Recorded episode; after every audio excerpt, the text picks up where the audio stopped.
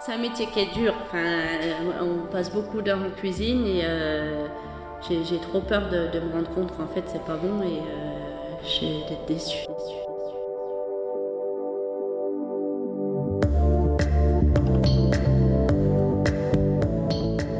Ils recherchent l'explosion des saveurs, la séduction des papilles et ont fait de la gourmandise le cœur de leur métier. Pour ça m'intéresse, dans cette nouvelle saison de podcast Ma vie avec la cuisine, six chefs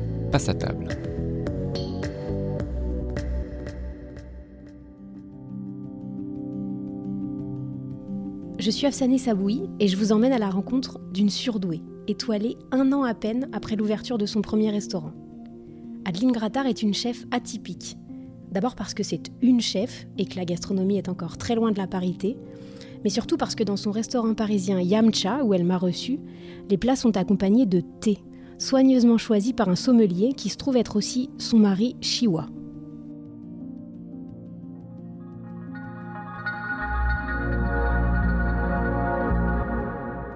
J'ai rencontré Shiwa, j'étais jeune cuisinière à l'Astrance.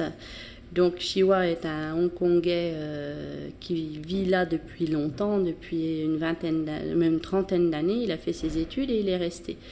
Donc, euh, chinois, il buvait beaucoup de thé à la maison et euh, donc j'ai commencé à m'y intéresser, à goûter des choses que je connaissais pas, comme les, les thés noirs, les thés noirs fermentés, le puer.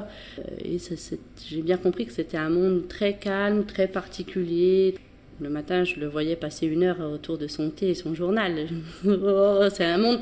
Il faut, pour déguster le thé, il faut prendre le temps. C'est un, monde très lent, très souple, très, très zen en fait. Donc, via, euh, via mon mari, il est devenu mon mari, euh, j'ai découvert le thé. Mais c'est plutôt lui qui est vraiment le, spécialiste et qui l'a amené au restaurant. Donc, quand en 2000, euh, on a ouvert Yamcha en 2009. Euh, on a fondé ce concept d'accorder la nourriture au thé parce que lui était à l'époque graphiste et puis il avait c'était la vague à internet à saisir ou pas enfin le, métier se modernisait il n'avait pas vraiment envie. Et, euh, et, je lui dis pourquoi tu n'ouvrirais pas le restaurant avec moi? Comme ça au moins on se verrait sinon on va plus se voir. Et, et du coup on s'est lancé dans l'aventure et lui étant passionné de thé a dit ok moi je, je ferai du thé toi tu feras la cuisine. Un pari qui ne va pas de soi dans un pays où le thé ne fait pas partie de la culture alimentaire, sauf peut-être avec les pâtisseries à l'anglaise. On est quand même euh, dans une époque où on boit moins d'alcool, quand même. Enfin, je pense que ça, ça, a aussi euh, guidé euh, notre choix de proposer ça et notre culot de proposer ça, se dire est-ce que ça va marcher, est-ce que les gens sont réceptifs? Il y a quand même de plus en plus de personnes qui s'y intéressent parce qu'on a voyagé, parce qu'on a bu ça ou ça en Chine, au Japon, voilà. Et il y a aussi beaucoup de restaurants. On mange de plus en plus asiatique quand même. Enfin, voilà. Ce n'est pas une boisson française, mais c'est une boisson qui a du goût. C'est une boisson qui est intéressante. Donc, euh, elle, a, tout à fait sa place, je pense, dans, dans les établissements où on recherche euh, d'avoir des sensations avec la nourriture, dans, dans la restauration c'est pas de l'eau, c'est pas du lait. Enfin voilà, un vin, on ouvre une bouteille, il est fait, on peut guère le, le, changer. Un thé, on peut décider de plus l'infuser ou de moins l'infuser en fonction de la complexité ou de la, la, la, la, densité du plat. Il y a une histoire aussi de, de texture. On peut faire, on peut rendre un thé plus épais que de l'eau en, concentrant, en, donnant un peu une, un toucher euh, en bouche euh, de, de, de, velouté, de choses. et ça, c'est le, nerf de la guerre du, du, maître de thé pour accorder. Les thés noirs de, de, Ceylan, c'est des, des, thés qui sont très, très infusés généralement, enfin les, les Earl Grey, les choses comme ça, les, les tea time. Euh, English breakfast et tout, c'est costaud. On est, et euh, effectivement, euh, on a du mal à imaginer manger un poisson avec du Earl Grey. bon. Alors que la bergamote va bien avec le poisson, mais, mais une Saint-Jacques avec une sauce citron, pourquoi pas? Après, un Earl pas trop infusé. Tout à l'heure, je disais pas de poisson avec, mais ah, s'il est juste léger avec une sauce citron, un peu euh, le goût du beurre euh, de la Saint-Jacques. Enfin, je pense qu'il faut vraiment considérer tous les éléments du plat et avoir l'attirance avec le. C'est très difficile de, fixer quelque chose avec le thé. C'est pas comme avec le vin, on va dire bon un chablis euh, ou un Sancerre, ça va aller avec ci ou ça. C'est pas, on sait que ça marche. Thé, c'est un peu plus, plus délicat, ça dépend comment ça a été cuisiné. Enfin, mais, mais par contre, on sait très bien qu'un un thé noir euh, va aller euh, très bien avec du foie gras, par exemple. Foie gras, champignons, ça marche. Un thé rouge avec, euh, avec une un poisson gingembré, ça, ça marche. Après, si, si, le poisson est grillé ou alors cuit à la vapeur, vous ne mettez pas le même thé. Un poisson à la vapeur, on va mettre un oolong.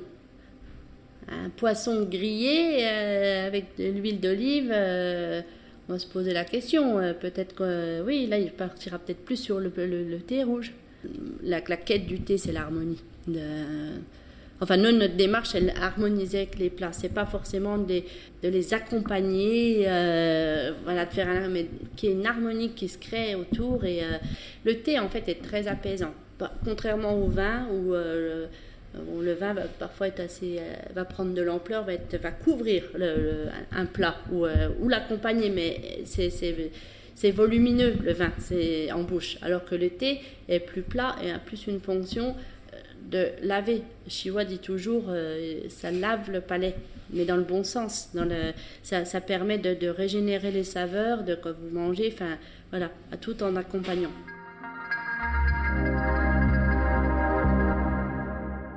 C'est toujours Chiwa qui fait les accords. Il sait, il sait ce qu'il faut mettre avec, mais il se gratte la tête. Hein. Parfois, il peut rester 20 euh, minutes à se dire euh, comment je fais devant le menu. En fait, j'écris le menu midi et soir, comme ça change tout le temps, où je marque les éléments. Euh, je marque la cuisson et les éléments. Si c'est vapeur, si c'est au four, si c'est.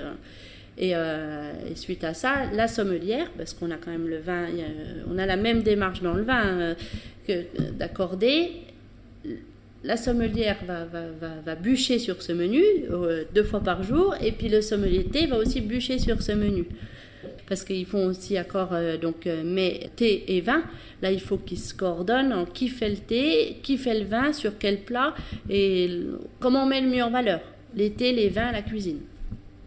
Moi, je me mêle très peu, j'aime bien goûter leur travail après, mais je me mêle très peu de de, de, ces accords parce que chacun son boulot, sinon, enfin, écrasant, la chef cuisine, la chef décide des accords, enfin, c'est bon, euh, que chacun amène son savoir-faire et on se complète et, euh, et c'est très bien comme ça. C'est très bien comme ça. Moi, j'ai assez de travail. Enfin, voilà, ça me va bien qu'ils fassent les accords et, goûter. Après, souvent, c'est très bon. Ça, ne m'empêche pas d'avoir un avis de temps en temps à dire euh, faut chercher autre chose. Euh, voilà, bien sûr, il y a les. Quand ça provoque rien, quand c'est plat, en fait. Quand, quand il se passe rien, justement, on sent qu'il n'y a pas d'harmonie, ça, se juxtapose plutôt que fusionner. Là, on se dit, bon, oui, c'est pas mauvais, mais il n'y a, pas d'impact. Donc, euh, c'est ça qui est raté, c'est quand ça provoque rien.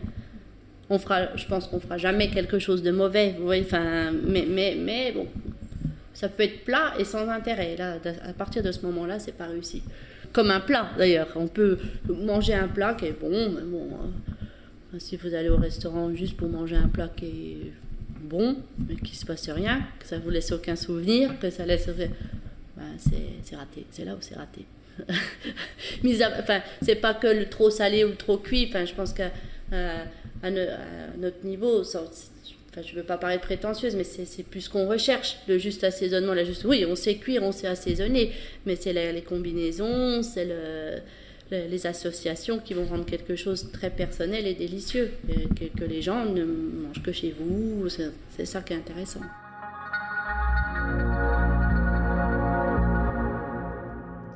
Si chacun de ces plats peut s'assortir à merveille avec un thé, en revanche, Adeline Grattard l'utilise très peu comme ingrédient dans sa cuisine. On l'utilise un peu en technique, par exemple pour fumer au thé ou euh, euh, mariner à sec, comme ça, un peu de feuilles de thé, mais plus sous la forme séchée que l'infusion. Ça, dégage. Euh, c'est, je vais faire sentir.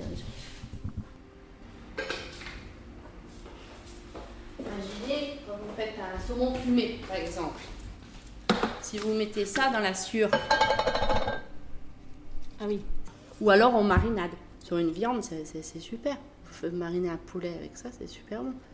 Voilà, c'est plus dans c'est ça qui va m'intéresser plutôt que mettre du thé. Euh, dans un thé. Euh, celui-là, celui-là c'est un thé vert. Celui-là n'a pas du tout le. Ça c'est miellé. Mm. C'est ça c'est un, ça c'est un thé rouge. Ça c'est la Saint-Jacques, c'est la Saint-Jacques au beurre et au citron. Non? Bah pourquoi pas Voilà. Ça m'ouvre des, perspectives. Je vais, je vais, faire de la marinade avec du thé. Euh, si, si, ça, ça, ça, donne bien. Après, il faut l'enlever parce que c'est pas bon, la feuille de thé. C'est à manger comme ça, il faut, faut, bien, bien enlever. Mais c'est long. Il faut laisser mariner longtemps pour que ça prenne.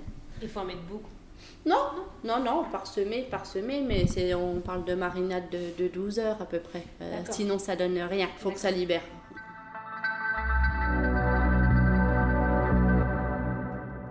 Ces recettes ont permis à cette jeune chef d'être distinguée par une étoile au guide Michelin en 2010.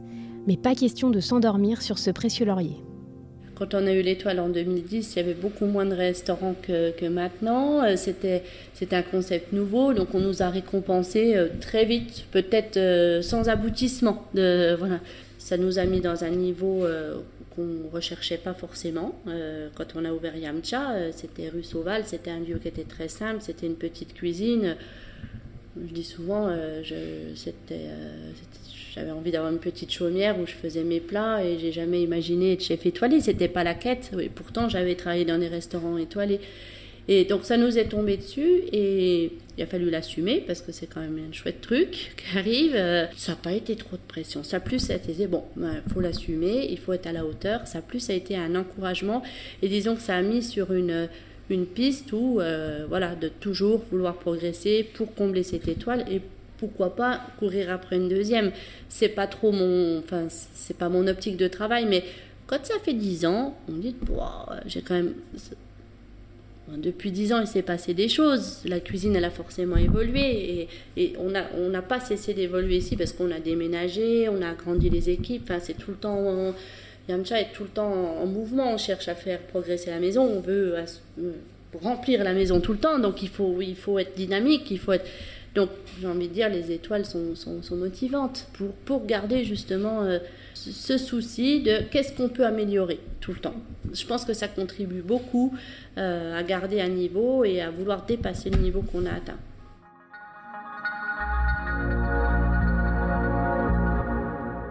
Ce qui frappe quand on rencontre cette chef, c'est la modestie avec laquelle elle parle de sa cuisine, qui pourtant est internationalement reconnue. Et même quand on lui demande d'où vient sa vocation, elle minimise encore.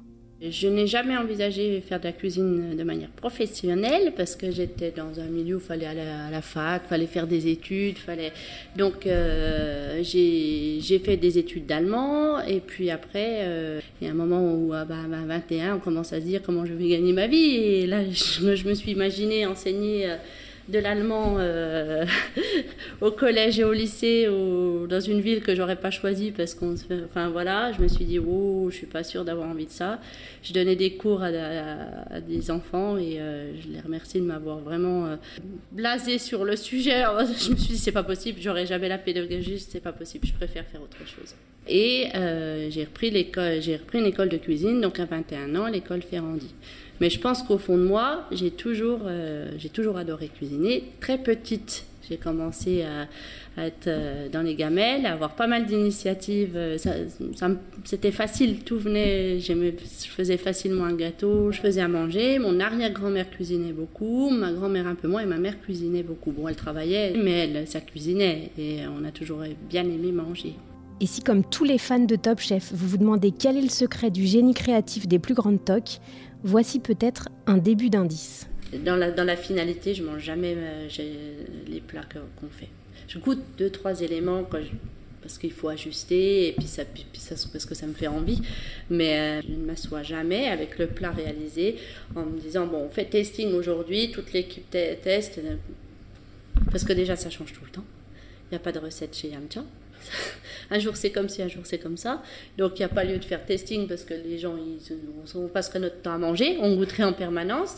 J'ai pas besoin parce que je pense que là c'est plus une question de faiblesse. En fait, j'ai peur que ça me plaise pas. C'est un métier qui est dur. Enfin, on passe beaucoup d'heures en cuisine et euh, j'ai trop peur de, me rendre compte qu'en fait c'est pas bon et euh, déçue. Je préfère fantasmer à me dire que c'est délicieux. J'ai l'impression que je fais une meilleure cuisine en, ayant ce rapport, en me disant ça, ça doit être délicieux, d'être fantasmé totalement dessus, mettre mes trucs. Alors que si j'essaie de tout maîtriser et goûter, ça coupe un espèce d'élan de, bonté, de générosité qui, qui, qui, fait l'environnement de Yamcha où, où tout ce que j'espère, c'est quand les gens mange une assiette ici, c'est qu'ils voient l'intention qu'il y a derrière. Et si je goûte, je, coupe ça, j'en suis persuadée. c'est pour ça. Et ce qui est très drôle, c'est, euh, je ne sais pas si vous aviez vu cette émission sur Canal Plus euh, Profession, et euh, je crois qu'on en parle, et, donc Pierre Gagnère était là, et après, il dit, tu sais, j'étais pareil, hein, moi je goûtais pas hein, quand j'étais jeune. Hein. Et, ça m'a fait trop plaisir. Je me suis dit, bon, alors si Pierre Gagnère ne goûtait pas, peut-être de l'avenir. Mine de rien, je pense que pas mal de chefs ne euh, goûtent pas la finalité des choses non plus. Parce que parce que il y, y, a une part dans la créativité de fantasme, de, de, de, de rêve.